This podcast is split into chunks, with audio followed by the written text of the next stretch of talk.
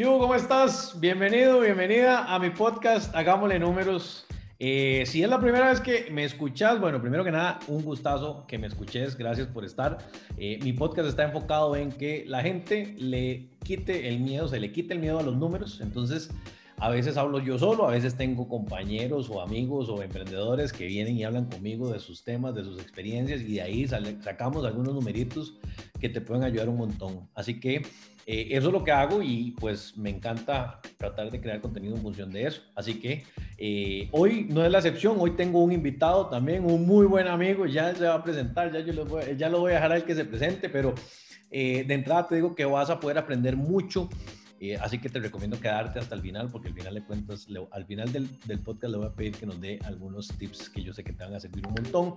Y entonces eh, espero que lo disfrutes un montón. Así que mi queridísimo amigo Pankin, por favor presentate más para que la gente te escuche, te presente, te conozca más.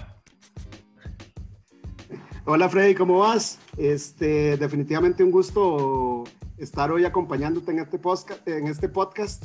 Este, Realmente creo que, que es un, un, placer estar con vos. Hay muchísimas cosas que podemos, que podemos conversar de experiencias y, y detalles que uno ha ido viviendo a lo largo del tiempo que creo que le han funcionado a uno y nos funcionan a todos realmente, ¿verdad? Este, eh, bueno, me presento un poco. Yo soy Franklin Monge, eh, soy ingeniero industrial.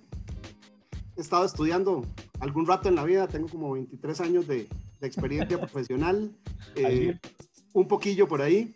Eh, tengo igual este, a lo largo de la, de la carrera estudios en finanzas, en comercio internacional, en gerencia de operaciones y me he metido muchísimo también en el tema de transformación digital. Yo soy gerente corporativo de tecnología de una, de una de las más importantes constructoras que tenemos en la región y pues de una u otra forma a lo largo del tiempo eh, en diferentes industrias, pues uno va acumulando muchísimas experiencias que, que, te permiten a la larga entender hacia dónde debemos movernos y definitivamente que los números valen y valen siempre, ¿verdad? Eso que es fundamental. Es, no hay forma alguna de, de, no perderse en ese, en ese número, ¿verdad? Que, que siempre es el que nos lleva y nos da el driver para, para poder ir este, buscando los resultados, los resultados correctos. Qué lindo. Bueno, no sé si escucharon, pero yo le dije Punky, ¿verdad? Es que Franklin es AKA Punky, ¿verdad? Más conocido ah, como Punky. Más conocido como Punky. No dijiste, no dijiste eso, más. Usted, más, yo soy Franklin, pero, o sea, todo el mundo me tiene que conocer, me conoce como Punky. Exacto. Qué buena nota. Bueno, para todos ustedes que nos oyen, Punky, este, es un muy buen amigo mío, ya de hace rato eh, jugamos golf eh, juntos casi que todos los fines de semana y entonces pues hemos desarrollado una muy bonita amistad que, que, nos permite eh, creo que compartir muchas cosas y que esta conversa sea, ¿verdad? Yo le decía ahora a Panky que estamos hablando de es que tenemos que hablar como cuando hablábamos, como, como cuando estamos jugando gol, un poquito, un poquito más controlado, nada más. nada más hay que meterle recato a la conversación. Exacto, un poquito más recatados para que el contenido no se nos descuadre, pero eh, yo sé muy bien la experiencia de Panky, entonces por ejemplo, que a mí me cuadraría más que le contes a la gente eh, por dónde has pasado, y digo por dónde has pasado desde un tema de, para que la gente vaya viendo, digamos, la, la perspectiva que vos tenés, ¿verdad? Y, y pues después, nos podemos, después nos podemos ir alineando a, a cómo tu experiencia desemboca en los números. Eh, pero contarle un poco a la gente por dónde has pasado, ¿verdad? Como para poder extraer de IMA los aprendizajes de cada una de esas áreas eh, en, función, digamos, de, de, cómo lo que, lo que vos has hecho en esas empresas termina teniendo un papel muy importante en la gestión como un todo, ¿verdad? Porque la gente que nos escucha, la gran mayoría, son emprendedores o son personas que quieren emprender, o que ya están emprendiendo y, y, que a veces, ¿verdad? Tienen solo su círculo y a veces no escuchan perspectivas de personas, de otras personas. O sea, no quiere decir ni que ¿verdad? Que sean diferentes o, o, más o menos, o sea, simple y sencillamente diferentes. Entonces, Mae, ¿qué te parece si contás un poco de, de eso, así como un, como un overview de tu experiencia en ese tema, eh, por dónde has pasado, que ya hiciste una, una pequeña introducción, Mae, pero creo que ahí podemos encontrar un montón de numeritos. ¿Qué te parece? Claro, perfecto. Bueno, eh, te cuento un poco. Eh, desde la experiencia, yo creo que hay que partirla en dos partes. Una desde bastante chiquito en los negocios familiares, en algún momento metido, ¿verdad? Que, que definitivamente es lo primero que te empieza a dar algunas armas y después de ahí lo que, lo que empieza a jugar con el, con el tema de, de cuando uno ya eh, termina su carrera y empieza, y empieza a meterse en ese mundo profesional con una, con una fuerza un poco diferente. ¿verdad? Este, pues desde, desde chiquito estuve muy metido en temas que tenían que ver con eh, el transporte. En la familia teníamos un, una compañía de transporte público, entonces éramos socios de una, compañía de transporte público, entonces desde ahí metido entre grasa, aceite, talleres y, y, determinar en algunos casos ya, ya más en función de, de poder apoyar al, al, negocio familiar en cómo administrarlo ¿verdad? Y, y, y, meterle definitivamente en los negocios familiares los números son fundamentales porque no puedes perder la perspectiva. Eh, y eso pues de una u otra manera eh, a lo largo del tiempo empieza a formarte desde, desde joven en, en, ese sentido luego de que ya paso la vida universitaria y me gradúo por ahí del siglo pasado. más si no diga fechas, más, para que no se colore. No, no, para, para, que, para, que no, para que no suene tan raro, que ya cuando hablamos de la experiencia y el resto de cosas pueden hacer la matemática y nos jodimos todos. Entonces, eh, pues fíjate que, que, después de ahí eh, yo estuve un año en, trabajando en la subdirección de aduanas y posterior a eso salió una oportunidad bastante interesante en una compañía que se llama Oxbow Power Services. Era una subsidiaria que tenía acá el, la administración, realmente la construcción y después la administración por, por bastante tiempo eh, de Miravalles 3, un proyecto geotérmico en Guanacaste. Entonces, ah, era enorme, ¿ah? Era gigante y era probablemente de esos primeros proyectos de, eh, de concesión público-privada. Okay. Eh, algo que hoy por hoy está en boga también, de hecho, y, y, y, estamos eh, en muchos de los sectores buscando cómo, cómo apoyar al país y desarrollar cosas donde haya un balance interesante de números que tanto al país como a, como a, las, a las compañías les permitan ir desarrollando negocio y ir creciendo como país, ¿verdad? Claro. Luego de ahí me voy para, para Panamco, eh, que es la, o era la embotelladora de Coca-Cola acá en Costa Rica y después se transformó en Coca-Cola FEMSA. En algún ajá, momento. Ajá, ajá. Se llamaba Panamco. La... Yo no sé, no sabía que se llamaba así, pues. Sí, se llamaba Panamco. Primero arrancó como embotelladora tica y después fue, fue Panamco y, y en ese sentido, este, experiencias muy interesantes. Yo llego directo a uno de los proyectos claves en aquel momento, entró al área de tecnología a, ver el tema de, de SAP, en, la implementación de SAP en, en, en, Panamco en aquel momento y era para la región, que ahí es el, el, primer paradigma que se quiebra, donde muchísima gente cree que únicamente las personas que ven tecnología son los que estudiaron sistemas o estudiaron informática o algo relacionado por, ese, por esa línea pero definitivamente los sistemas nos, nos meten a todos en, en, una caja y al final de una u otra manera o interactuamos con ellos o formamos parte pues, de los equipos que terminamos eh, haciendo cosas desde esa línea, ¿verdad? Bueno, eh, pero una pregunta, una pregunta, nada más, ¿cómo, cómo carajos, si usted era ingeniero industrial, terminó metiéndose en tecnología? ¿Cómo fue la vara? Ok, eh, realmente cuando ya hablamos de SAP, eh, se vuelve, yo, yo, lo comparo con un hospital que okay. tiene cantidad de especialidades. Eh, no hay.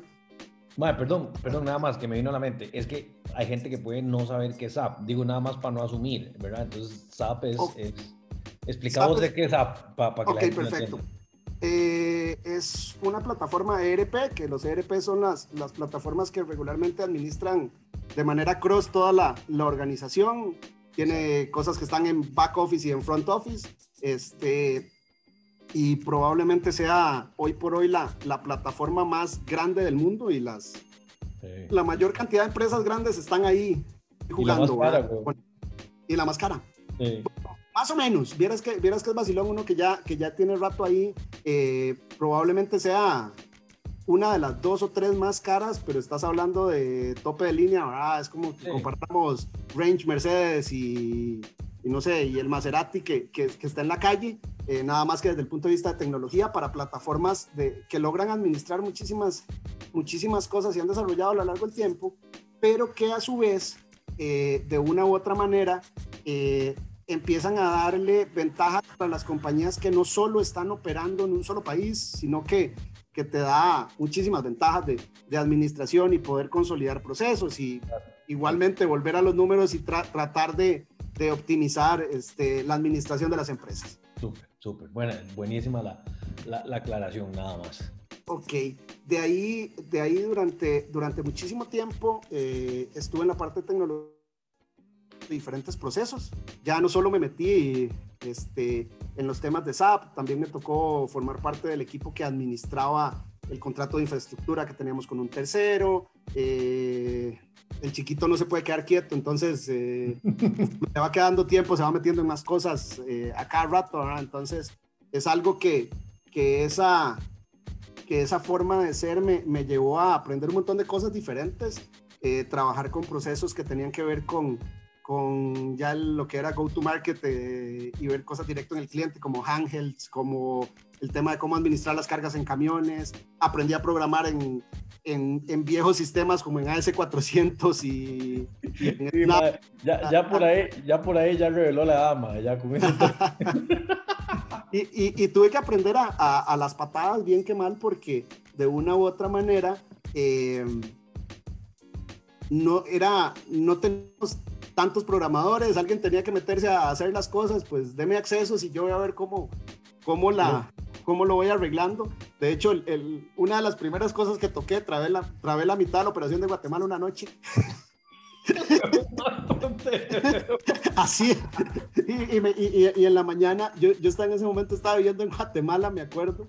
Este, y, y entonces la persona que me hacía ride todas las mañanas, que era el, el, el, gerente de tecnología en aquel momento allá, me dice, pasé toda la noche arreglando una bronca que nunca entendimos qué era, pero ya la arreglamos. Y cuando llego yo en la mañana, yo, a la puta, ese era el programa que yo estaba armando. Esas cosas pasan, ¿verdad? Este, y entonces me metí mucho en temas de distribución y en temas de, y en temas de, de operaciones y de logística, en, en los procesos que, que, desde tecnología apoyábamos a la, a la, a la industria en la que estábamos. Y ahí me quedaron claras muchas cosas.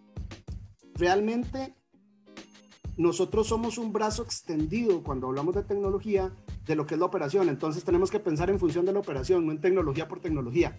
Correcto. Ya puede ser muy chiva, pero realmente la tecnología sin una base estratégica o una base de negocio es eh, letra muerta, es nada.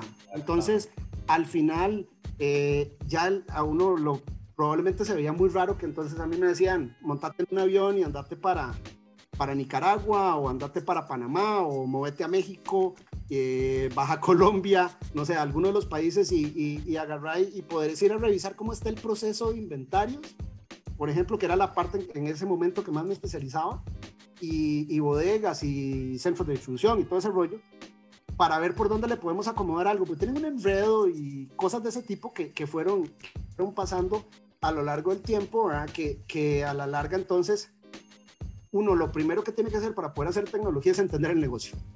Si no entiendes el negocio y no sabes cómo opera, qué condiciones tiene, no podés ofrecerle una herramienta que realmente sea la adecuada. Puedes ofrecerle mil herramientas que funcionen, sí, pero no necesariamente es la correcta. O sea, le podés cambiar las llantas a tu carro y ponerle llantas chiquititas de un Fiat 500, probablemente te va a llevar, pero no es la herramienta adecuada para que te lleve el, que te lleve el carro tuyo, ¿verdad? Ese tipo de cosas es, lo normal.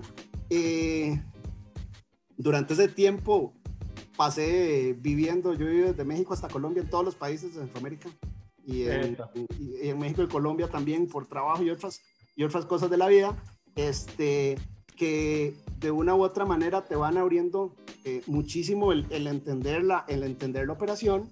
Eh, y qué sé yo, ejemplos locos. Una vez me agarraron, tenían un pleito en, en, México, me acuerdo, todo el mundo enredadísimo de cómo arreglar una cosa, cómo arreglar un tema, cómo arreglar un tema, una bronca en Argentina y entonces andaban buscando que quién lo había diseñado y entonces el que lo había diseñado era yo resulta que yo estaba en el escritorio de la parte del mar que andaba buscando quién hacer las varas y al último que le preguntó fue a mí Ah, qué huevo. Bueno, de hecho, de hecho a mi jefe le dice, madre, usted anda buscando como loco esa vara desde hace una semana y tiene el más sentado a la par suya, ¿va?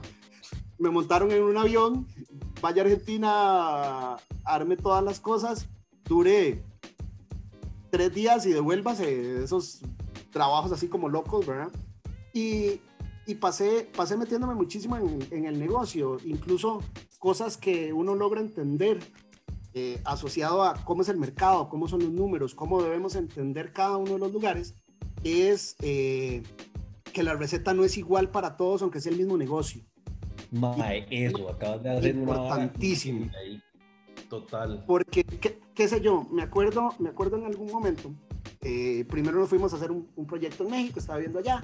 Eh, en México, para darte una idea, los camiones de Coca-Cola se podría decir que se secan, o sea, salen a la calle y ya y ya vendieron todo prácticamente. Entonces, vender cosas así como lo que nosotros estamos acostumbrados de ver una caja de cocas o el equivalente a una caja de birras o eh, es, el, es el modelo normal de venta. Cuando llegan a un mercado como el de Centroamérica, eh, empiezan con que tenemos que ir a cajas completas, porque esa es la línea que lleva México. Y evidentemente claro. es más fácil administrarlo. En Costa Rica fue todo un pleito fue un pulso que, que, yo fui el que levanté la mano en algún momento y, y, de hecho por eso al principio me gané buenos pleitos hasta que lograron entender mercado y no pasó. Se acomodó a una cosa que se llamaba en, en aquel lado botelleo. Y yo le decía, sí, es que al final, si nosotros lo que estamos buscando como organización es no cuánto del mercado de bebidas estamos vendiendo, sino cuánta parte del estómago de un consumidor estamos llenando con las bebidas. es, es, un tema que se vuelve diferente en cada uno de los países. Y entonces sí, perfecto, podríamos hacer ese modelo de negocio que en los números se ve muy bien porque eh, desde el punto de vista interno te empiezan a dar soluciones este, mucho más sencillas de manejar, disminuís personal, disminuís un montón de cosas, pero perdiste toda esa capacidad en mercado en que ya no vas a llegar a encontrar, no sé, en aquel momento Coca-Cola, Fantas de todos los sabores y demás productos que podía tener la compañía, sino que ibas a tener cinco o seis productos y te ibas a empezar a encasillar. Uh -huh. Ese tipo de cosas que más bien en un modelo de apertura en el que estamos y que usted tiene que vender desde Coca-Cola, zapatos, leche y bicicletas, a cerrarlo a que vendas un solo producto. Qué loco, sí. Ese tipo de cosas, después en Nicaragua, ese, ese, ese fue un... Ese, en esa me, me, creo que me gané una botella de whisky por producto de ese, de, de ese, de ese modelo, porque llegamos y en Nicaragua dijeron, aquí sí vamos con cajas completas. Y hablando con el gerente general, un gran amigo que creo que está en Coca-Cola en Ecuador, eh, él dijo, de, pues si corporativo dice, vamos con eso, yo no voy a hacer nada, y yo, yo, yo voy a seguir órdenes, ¿verdad? Y entonces le pido el carro y le digo, mira, madre, regálame regálame algún material de promocional, camisetas, gorras, no sé qué, préstame el carro y salado, te, vas a te va a tocar quedarte almorzando en la planta en lugar de ir a la casa. y me llevé a todo el equipo de gerencias en México en carro y me fui a ver mercado, como a tres, cuatro tienditas o las pulperías, de, el equivalente a pulperías acá, ¿verdad? Y, le, y le, yo llego a la señora, hola, ¿qué tal? Somos de Coca-Cola, andamos viendo cómo le va, cómo la atienden, así, haciendo más un tema comercial. Uh -huh. Digo, señora, ¿qué pasa si le vendemos cajas completas de los diferentes productos? Ah, no, muchacho. Si le vendemos cajas completas de los productos y nosotros tenemos que comprárselas así, solo le compro un producto y cada vez que pueda, porque no me da la plata. Claro, bueno. Después de la, después de la cuarta o quinta pulpe que fuimos, los madres se dieron cuenta y dicen, ya entendimos por qué es el tema que usted viene peleando y peleando y peleando. Y le digo, claro, es que no hay poder adquisitivo. Claro. Entonces, eh, si logras entender que nosotros vivimos en mercados mucho más reducidos y no somos el Bindi, no somos el Fresh Market, no somos ese músculo, sino que es la pulperita del barrio, sí. la que llena probablemente fuera del GAMEL 90% de las necesidades de la gente del día a día, este, logras entender que los mercados no son iguales para todo el mundo. Qué loco, man. Entonces, bien que mal, eh, eso te enseña muchísimas cosas, literalmente a hacer números, para poder entender cómo tenés que abordar un lugar y cómo querés llegarle a ese mercado. El mercado no necesariamente es vender mucho a la vez, es sí. volumen, pero a poquitos. O sea, es, ese, es esa gota que te va llenando y te va llenando y te va llenando, que cuando puedes abrir un nuevo producto, pues va a tener aceptación en el mercado porque tenés la posibilidad de comprarlo y probarlo y no se empiezan a cerrar algunos círculos. Eso me pasó en la primera época en Coca-Cola, ¿verdad? Y estando casualmente en Nicaragua, producto de ese, de ese background que tenía de, del mundo de transportes, fue lo más chistoso del mundo. Yo estaba viendo otra cosa, nada que ver. O sea, en, en una misma semana estaba en aquel momento el gerente de transportes y estábamos viendo salida de camiones. Yo que con mis angels feliz de la vida, poder que todos los vendedores jalaran tranquilos a vender.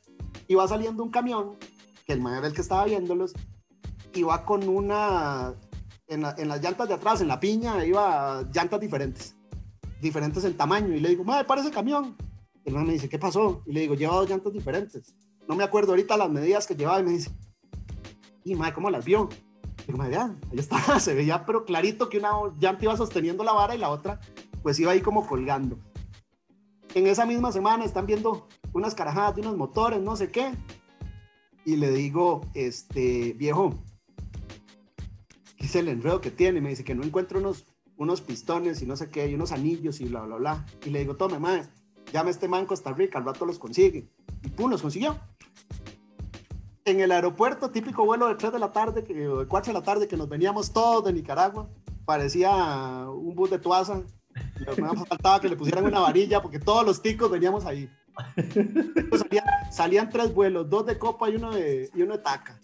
Hasta la madre todos, ¿verdad? Ah. Este, el me empezamos a hablar y me dice, pero ¿por qué te diste cuenta de esto? ¿Por qué sabías de esto?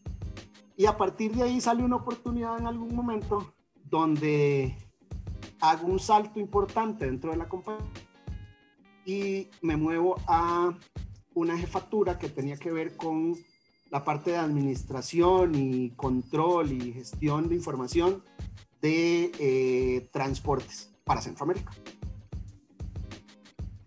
Ahí cambió totalmente el mundo, porque entonces ya era un tema de ver camiones, ver números, entender cómo teníamos que armar el mantenimiento, el modelo de inversión, a dónde sí y a dónde no. Y muchísima gente cree que a pesar de que sea una compañía muy grande, eh, es nada más llegar y salir con la chequera en la mano y me voy a comprar 15 camiones y voy feliz de la vida. O sea, negociaciones que se daban, probablemente negociaciones de precios se daban en algún lugar en, en, México a nivel corp, pero, pero a la larga teníamos nosotros que ir a negociar las entregas y nos la dejaban a cada uno de nosotros. Cosas de ese tipo y eso, y eso afectaba números, de saber que no es lo mismo que me llegue un camión en, febrero a que me llegue antes de época pico en diciembre, para tener mayor capacidad, Cosas de esas. Eh, y me tocaba ya, ya un tema totalmente diferente, presupuestación de mantenimiento, presupuestación anual de todas las cosas, habilitar el CAPEX, eh, ver el OPEX, todo, todo ese rollo. Y después de un ratito de estar por ahí, sale y me voy para Constructora Meco. El que, el que me jala a Constructora Meco era la persona que era mi jefe en Coca que se había movido antitos de eso. Entonces me hizo jalado, ¿verdad? Eh, ahí igual me fui a, me fui a ver me fui a ver números eh, grandotes eh, de, a mí me tocó armar un departamento que se llama insumos claves que tiene que ver con con todo el tema de hidrocarburos de la compañía okay. el, el, consumo de combustibles es fundamental en una constructora imagínate ah, más semejante y entonces este pues se da, se da la oportunidad a mí de llegar, montar un departamento, empezar a ver números, empezar a controlar los números de otra forma, tener... Y aprendí uno muchísimo porque igual, este, a uno que a mí, no, a mí no, me, no me da miedo ensuciarme las manos, entonces había más de un día que me acuerdo que, que llegaba a la casa y era una bolsa de diésel casi, ¿verdad? Lleno de aceite y diésel encima y que te reventó la manguera y veamos a ver qué hacemos y hay que meterse al tanque y hacer ese tipo de cosas y uno empieza igual a, a, trabajar con esos temas de una manera que se, que se armó bastante interesante. Luego de eso, sale una oportunidad para irme a hacer consultoría con PricewaterhouseCoopers, con PwC, Ajá. Eh, en SAP. Y entonces estuve en unos cuantos proyectos por ahí de diferentes sabores y de diferentes industrias. Eh, losa sanitaria, tuberías, este, servicios públicos, de todo un poco. Qué loco.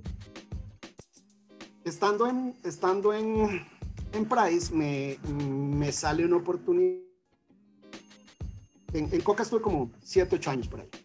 Eh, me, me sale una oportunidad para ir a armar el proceso de eh, cambio de, de, plataforma de back office para Dos Pinos. En ese momento me jala el mae que era mi jefe en Coca en la parte de tecnología. Usted lo anda jalando para todos lados. Más o menos. Y entonces, como las bolsas del súper, parece uno, y lo andan jalando.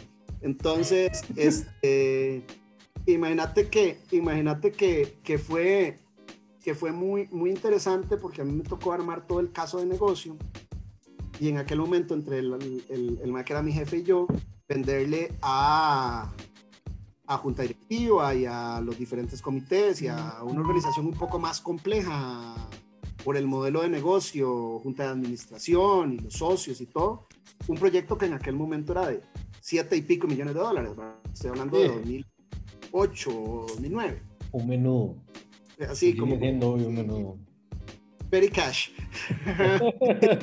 Entonces, este, resulta que se logra armar todo el caso de negocio y arranca la implementación. Por diferentes circunstancias, eh, yo me muevo y me devuelvo a Price. Ok. Y me toca irme directo a Honduras. Una experiencia bastante interesante en sector público, en la empresa de telefonía de Honduras.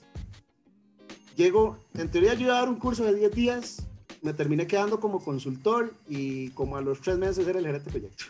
¿Qué es esta? Eh, igual, terminar de acomodar y era números y números y números para que ver todo el juego de equipo de trabajo, viajes, viáticos, boletos, apartamentos, era toda la administración de, de una pequeña compañía dentro, dentro de Honduras, ¿verdad? asociada a una firma, por así decirlo, que era el equipo de proyecto. Eh, de ahí me muevo a Colombia, eh, freelance con otra consultora y estuve un ratillo por ahí haciendo haciendo cosas de implementaciones en industrias absolutamente locas. Nunca creí que iba a llegar ahí. Educación, por ejemplo, con una universidad, implementamos app ahí metido. Entonces el era totalmente diferente. Igual llegué primero a hacer la parte de consultoría y terminé quedándome como gerente de proyecto. y entonces tenía de todo un poco, tenía una inmobiliaria, eh, una, una, una, una organización que se llama Minuto de Dios, es de unos curas y que han ido desarrollando a lo largo del tiempo. Súper interesante el tema. Y, y fíjate que, que, ahí veíamos de todo, tenían una editorial y tenían un montón, de, un montón de cosas. Y luego de ahí sale la oportunidad en 2011 para devolver algo que me interesaba y me sale la oportunidad igual para venirme a Meco, que es donde estoy hoy. Ajá. Eh, pero para irme al área de maquinaria. Este, igual, súper vacilón, porque hablo con el gerente general en aquel momento y son de esas anécdotas como muy particulares. La persona que estaba de director de área, alguien que habíamos trabajado juntos en Coca-Cola, entonces fue, y, y, trabajado muy, muy juntos, ¿verdad? Él había sido jefe de transportes en Costa Rica mientras yo estaba en, en Transportes Centroamérica habíamos estado juntos en el proyecto de implementación de FEMSA, cuando reimplementamos app, un montón de cosas, ¿verdad? Entonces, vi un montón de, un montón de carajadas, ¿verdad? Historias de vida, nos conocíamos desde la época de la U, porque él iba como un año antes que yo en la U, o un año después, no me acuerdo ahorita.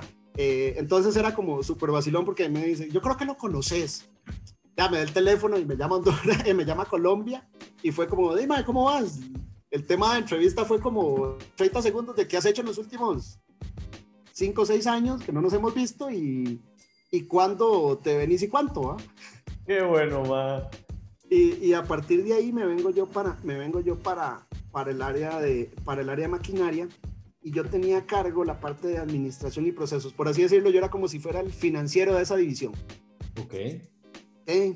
Y veía también la parte de procesos. En algún momento tuve que meterme muchísimo y nos dividimos, el, nos dividimos todo el, todas las regiones, entonces yo veía directamente la operación de Nicaragua, en conjunto veíamos Costa Rica, eh, él veía Panamá, estaba saliendo Colombia, un montón de cosas a lo largo de la, de la, de la historia de, de lo que llevábamos ahí.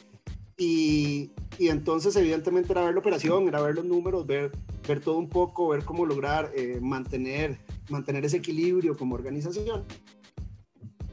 Y a alguien en algún momento por ahí se le ocurrió que teníamos que cambiar el sistema. Y entonces, eh, en eso estaba la decisión, si eran entre varias plataformas, una de esas era SAP. Y como digo yo, yo corro, pero SAP corre más rápido y siempre me alcanza. Entonces, al final cuando, cuando estaban, sí, perfecto, ¿y a quién ponemos a ver ese tema? Y todos los ojos nada más hicieron así en la mesa donde estábamos y dime, usted es el que le toca, ¿no? Tiene los era encima, y, y, en esa vara me meto en el mundo de SAP. Eh, arrancamos un proyecto súper exitoso, al punto que, que se mueve y lo reducimos en 12 meses, en una tercera parte de lo que estaba previsto. Eh, en el momento ya que lo estábamos gestionando y, y el alcance pasó de, de, un número específico de compañías como a triplicarlo. Entonces, digamos que fue un, fue un, modelo bastante interesante en aquel momento. Eh, y, en ese, y en ese rato, yo estaba en Nicaragua, eh, nunca se me va a olvidar, estaba, estaba en Nicaragua y, me llaman en el transcurso de ese día, en la mañana, no sé qué, y el día anterior, eh, para ver algunos temas que tenían que ver con tecnología. Cuando yo, yo había mandado, me habían mandado el carro para que tuviéramos mejor movilidad en Nicaragua, entonces yo estaba en frontera recogiendo el carro y, y, de hecho estaba esperando que me llegara. Yo estaba así como en el barcillo que está afuera de, afuera de la que tenía no sé cuánto no tomarme. Y, y llego y, y, en eso me llama mi jefe y me dice eh, que si me le medía a tomar y asumir tecnología completamente. Qué bien, A partir de ahí, entonces fue una semana en Nicaragua nada más con el carry, devuélvase por tierra y póngale para venir a ver un montón de cosas. Y a partir de ahí, 2015, eh, para octubre de 2015, asumo el área de tecnología.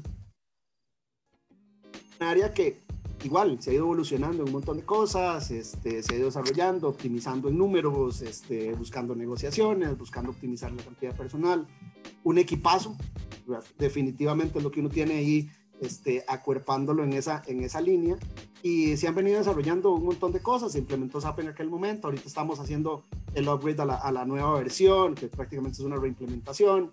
Se han desarrollado cosas para todas las líneas de negocio. O sea, y ahí es donde entra mucho el juego ya la experiencia de, de poder manejar cosas como decir, eh, todo el mundo quiere un montón de cosas que yo vi en el vecino o en el amigo o, o en otro negocio y empezar a decirle sí y no, este, eh, por dónde sí, por dónde no, esto realmente, esa inversión sí, está chivísima, pero yo para qué quiero nada de esas, es como, no sé, como que en este momento nosotros quisiéramos comprarnos aquí en, en Costa Rica un kit completo para hacer iglús. Sí, se ve chivísimo, no en Finlandia. Ok, ese tipo, ese tipo de carajadas son las que, las que a la larga empiezan a darle eh, una, un, giro diferente, porque uno tiene que pensar en función de la compañía, tiene que pensar en función de los números. Eh, como te digo, no es que porque sea grande o chiquita uno puede andar con la chequera ahí eh, diciendo voy a gastar la plata y a ver qué pasa, porque de eso no se trata, tenemos que optimizarlo y la verdad es que todas las herramientas y las áreas que estamos de back, lo que tenemos que asegurarle es que la parte del front, los que están haciendo el negocio, los que traen la plata a la mesa y sin que eso suene a que el resto de las áreas no son importantes, tengan las herramientas correctas y no lo sobrecarguemos de un montón de carajadas que realmente no hacen sentido. Entonces, al final todo eso es plata, tiempo es plata, eh, herramientas es plata, eh, el tomar decisiones en algún momento determinado, eh, bien, tiene, también tiene, ¿cómo se llama?, todo el componente de dinero, no quiere decir que sean infalibles, no quiere decir que lo que se vea perfecto y todo lo planeaste perfecto no se te vaya a caer, que eso es muy importante cuando, y cuando te pasen un negocio grande y cuando emprendes mucho más. Porque, o sea, si uno cuando está emprendiendo, en la primera que se cae y se raspa la rodilla, se va llorando para la casa, eh, de, te jodiste. O sea, es un, es un tema de emprender, de volver, de moverse a, a seguir buscando cuáles son las opciones correctas. Hoy por hoy, y ya cuando hablamos de tecnología, tenés una apertura gigante el mercado. O sea, ¿qué no se puede hacer con tecnología? Ya se puede hacer de todo. Todo. Y, y, realmente uno quisiera estar en. Si, si uno tiene un, un, un, pequeño negocito con, con tres bicimotos y dos Vespas para hacer delivery, eh, no puedes pretender tener la tecnología que tiene Amazon. O sea, ¿a qué mercado le vas a llegar? ¿Cómo le vas a llegar? ¿Cuál va a ser tu diferenciador? Y todo eso termina convirtiéndose en el modelo que te lleva al negocio correcto. Ah, y probablemente incluso en muchos casos, si vos que vos que, que constantemente estás emprendiendo mejor que nadie, puedes decirlo, a veces arrancas con un negocio que creíste que iba a ser de cierta forma y terminó siendo de otra, pensaste que ibas a arrancar un CrossFit y terminaste dando zumba, no sé, ese tipo de varas pasan y en el camino tienes que tener esa flexibilidad y esa proactividad para ajustarte. Y en algunos casos sos reactivo y en algunos casos sos proactivo, no necesariamente en todas vas a estar previendo las carajadas, porque eso no funciona así tampoco, y la vida no funciona así. No, no, no. Pero, pero en otros casos de una u otra manera podés empezar a llegar a, encontrarte y ver si a ese mal está funcionando esa vara y por qué no probamos a ver qué tal. No necesariamente el primero no es el más importante. es en el momento que usted llega. Y en el momento que usted llega y logra captarlo. O sea, vemos ejemplos de un montón de carajadas. Acuérdense, no sé, acordate la época en que se dio aquí el boom de exportar flores. Los maes que arrancaron exportando flores, muchos de esos maes ya hoy no existen. No, ya no existen. Pero fueron los que abrieron camino para que los más que lo hacen, lo hagan muy bien. Entonces, ese tipo de cosas empiezan a darte. O sea, no, no tenés que ser el primer mae que... McDonald's no fue el primer mae que hizo una hamburguesa. Tal cual, tal cual. Y eso, eso mae, e, e, es, loquísimo, ¿verdad? Porque a veces, yo creo que a veces cuando la gente está en el proceso dice, mae, quiero emprender. Y entonces creen que emprender es inventar la rueda de nuevo, ¿verdad? Y, no precisamente, es como bien lo estás diciendo, es, cuando ya llegas hay cosas que están hechas de una forma y se pueden hacer de otra forma. No sé si mejor o peor, nada más de otra forma. Mae, Panky. Y, mercado, mae, este, me parece chusísimo, mae, todo lo que nos has contado. Y, y tal vez tengo una pregunta y como para ir alineando un poco el cierre. Eh, Mae, a partir de toda esta experiencia, que creo que ha quedado implícito muchas cosas, pero Mae, ¿qué papel crees vos que han jugado los números, Mae, en todo lo que has hecho, verdad? Este, ¿qué, dirías, Mae? O sea, cuando vos te pones a pensar, porque es algo que tal vez no te pones a pensar todos los días, ¿verdad? O sea, nada más estás conviviendo con tu día a día, en tus retos, en tus cosas, Mae, pero digamos, en esa experiencia que nos acabas de compartir tan amplia, Mae, ¿qué, ¿qué le dirías vos a la gente en función de qué ¿qué has visto vos en esas empresas tan grandes que has estado, la, el papel de los números, ¿verdad? O sea, porque creo que mucha gente a veces no le da el valor a los números. Tal vez yo es porque le, le, doy mucho pelota porque esto es lo mío, pero, pero quisiera ver qué pensás vos. Ok, te cuento un poco. Yo creo que los números son fundamentales y al final es la línea. Es, el bottom line termina siendo un numerito. Siempre. Y prácticamente en cualquier cosa que nosotros hagamos, o sea, tiene que ver con números. O sea, trabajas para que tengas unos números específicos, acomodas o deberías acomodar un presupuesto para poder vivir con eso y tener los números que te digan ahorro, invierto, gasto o vivo, dependiendo del momento en el que estés, porque también no todos los momentos son los mismos, ¿verdad? Y al final hay los momentos en los que tengo que, sí, echar la platica para que jale y algo camine, en otros casos tengo que guardar y en otros casos no tengo nada, ¿verdad? Y voy raspadísimo a que logre vivir y acomodarlo. O sea, como, una, como cualquier empresa, el típico diciembre que no planeaste y llegaron aguinaldos y usted quedó pero limpio y todo el mundo se fue con aguinaldo menos usted que es el dueño. ¿ah? cosas. Este, en cada una de las cosas que nosotros hacemos a lo largo de cualquier trabajo, termina reflejando en un número. O sea, ya sea que sos el que vende, el que compra, el que hace, el que produce, cada uno termina moviendo un número al final. Y los números, algo que se nos olvida es que hay que cuidarlos. lo que te decía, no porque nosotros tengamos una organización de cierto tamaño y que tenga ingresos importantes, quiere decir que puede votar el dinero. Y en las organizaciones al final tenemos dos frentes. El que tiene que maximizar los ingresos y los que tenemos que minimizar los costos. Tal cual. Son, son, los dos sabores y en algunos casos tenemos eh, convergencia de ambas cosas al mismo tiempo, pero, pero en esencia, cada una de las, de las cosas que nosotros hacemos tenemos que pensarla en, en qué nos va a ayudar al negocio y no es para que se vea bonito. Ah, vos no invertís en publicidad para que, para que se vea bonito y todo el mundo te vea en tele tiene un trasfondo que al final es un número para poder generar ingresos y poder generar clientes. Y del otro lado, cuando estás invirtiendo en las cosas, también tenés que hacerlo, podría decirse, sabiamente. Insisto, no siempre pasa y en algunos tiros no se la pela. pero, en esencia, tenés que buscar cuáles son los mejores eh, números que te pueden dar las cosas. Y otra cosa importante a nivel de la experiencia, y tanto eh, lo veo por el, por el tema de cuando uno estaba en máquinas y metido con, con cosas que, en las que podés decir, no necesariamente lo más barato es lo correcto, ni lo más caro es lo correcto. Eh, eso para mí es súper importante. O sea, en algunos casos vos llegas y decís, si te vas por puro precio y compraste, no sé, una compu de 3 pesos, una compu de 10, eh, para decir cualquier carajada, empezaste a usar y la compu de 3 pesos a los 6 meses empiezan a salir los tornillos eh, y empezás a comprarla y a comprar y a comprar de esas de 3 pesos y cuando te das cuenta, la de 10 te dura 5 años y la de 3 pesos has cambiado 6 veces, ya gastaste 18 en lugar de 10.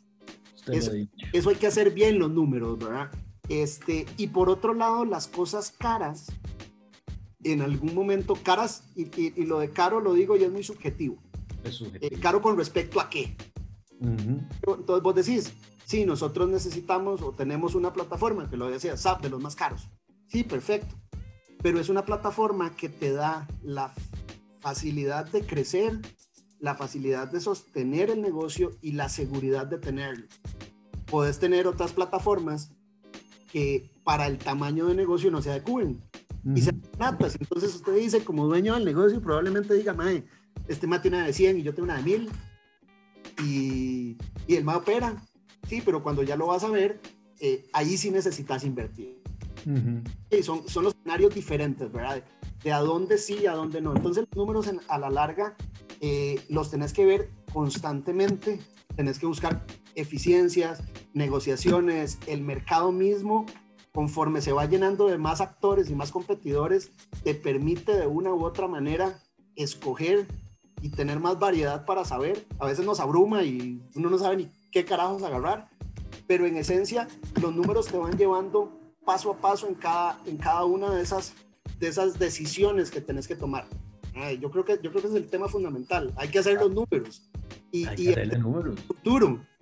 Así mismo. No en el ya, o sea, a veces en el ya te duele, te duele la bolsa y te lo pongo nosotros que nos sentamos a veces a jugar golf, Daisy, probablemente vos puedes agarrar y comprarte unos palos de tres pesos que te van a durar dos años porque se rumbraron y, los, y, y se te quebraron y terminaron siendo portones ahí pegados a la, a la y, y, los puedes cambiar por unos palos que, que, que, sean un poquito mejores y, y, probablemente te vayan a durar hasta toda la vida.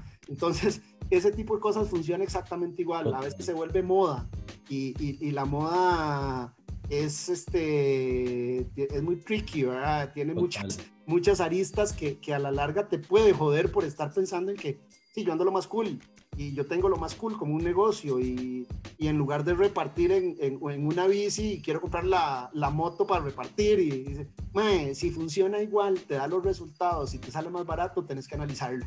Si ya tu mercado cambió y no es un radio de 2 kilómetros, es un radio de 10, me decís comprar la moto, porque si no el pobre de la bicicleta nunca va a llegar y el producto va a llegar hecho pedazos, ¿verdad? Total, es un escenario. Total, mae, me encanta, Panky, mae. Poderoso, poderoso todo lo que hemos compartido, mae. Me parece que hay mucha carnita este, en todo lo que has conversado. Panky, se nos está yendo el tiempo, mae. Tres consejos puntuales que le puedas dar a, la gente que nos escucha, mae, a ese emprendedor o a esa persona que quiere emprender, mae, eh, o, a esa persona que ya está caminando, como bien digo, ¿qué tres consejos puntuales le darían para ir cerrando a, esas personas en función de, de, su relación con los números? Como vos lo querrás ver desde tu experiencia, mae, así, tres cositas que vos digas, mae, quédense con esto, con esto y con esto, para que les, para que les pueda ayudar. Okay.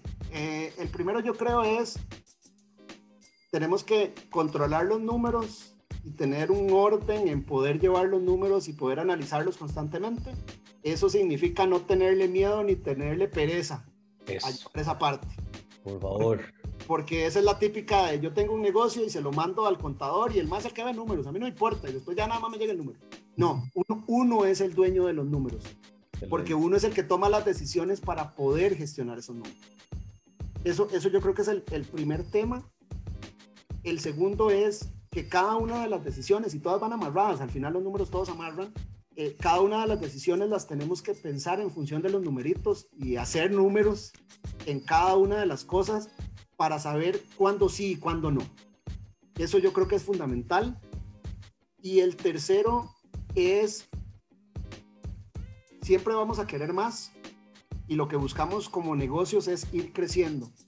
No podemos ir de 0 a 100 en un corto tiempo, tenemos que aprender a, a analizar los números para saber en qué momento estamos armando el negocio, llevamos palo, en qué momentos hay bonanza y en qué momentos en esa bonanza también tenemos que tomar parte de esos números y guardarlos por aquí, porque hay momentos que también el mercado eh, hace vacas flacas.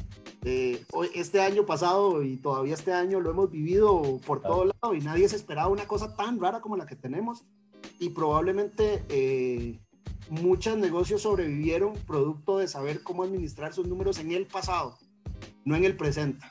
En el presente vamos a ser tan reactivos y en algún momento la frustración, eh, la cólera, la desesperación nos puede llevar a tomar decisiones donde ya si no involucramos los números, es nada más tiro por si pego para ver si logro sobrevivir. Entonces yo creo que eso es fundamental y aprender de el resto del mundo. O sea, ya hoy por hoy es, totalmente abierto.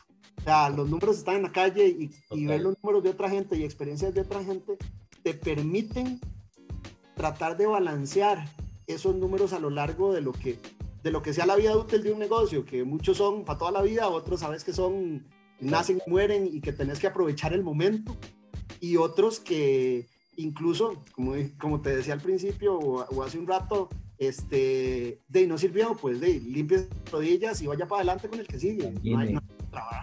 Total, Mae, socio, me parecen valiosísimos esos tres puntos este, y espero que para vos que nos escuchás y llegaste hasta este punto, que lo, que lo hayas interiorizado. Eh, ¿verdad? Yo siempre digo que cada quien canaliza el contenido y la información como, como, como su mente le permita, para bien o para mal, eso yo no sé cómo será, pero de este lado la intención yo creo que siempre es como que sea para bien, que de esos numeritos, toda esa experiencia que Panky te ha hablado, te pueda ayudar por algo muy positivo. Socio, ma, muchísimas gracias, ma, por apuntarte a hablar. Yo creo que nos queda yo creo que tenemos que hacer como unos tres más, ¿verdad? Porque hay un montón de cosas de las que no hablamos que estoy seguro que tu experiencia, madre, le puede ayudar mucho a la gente.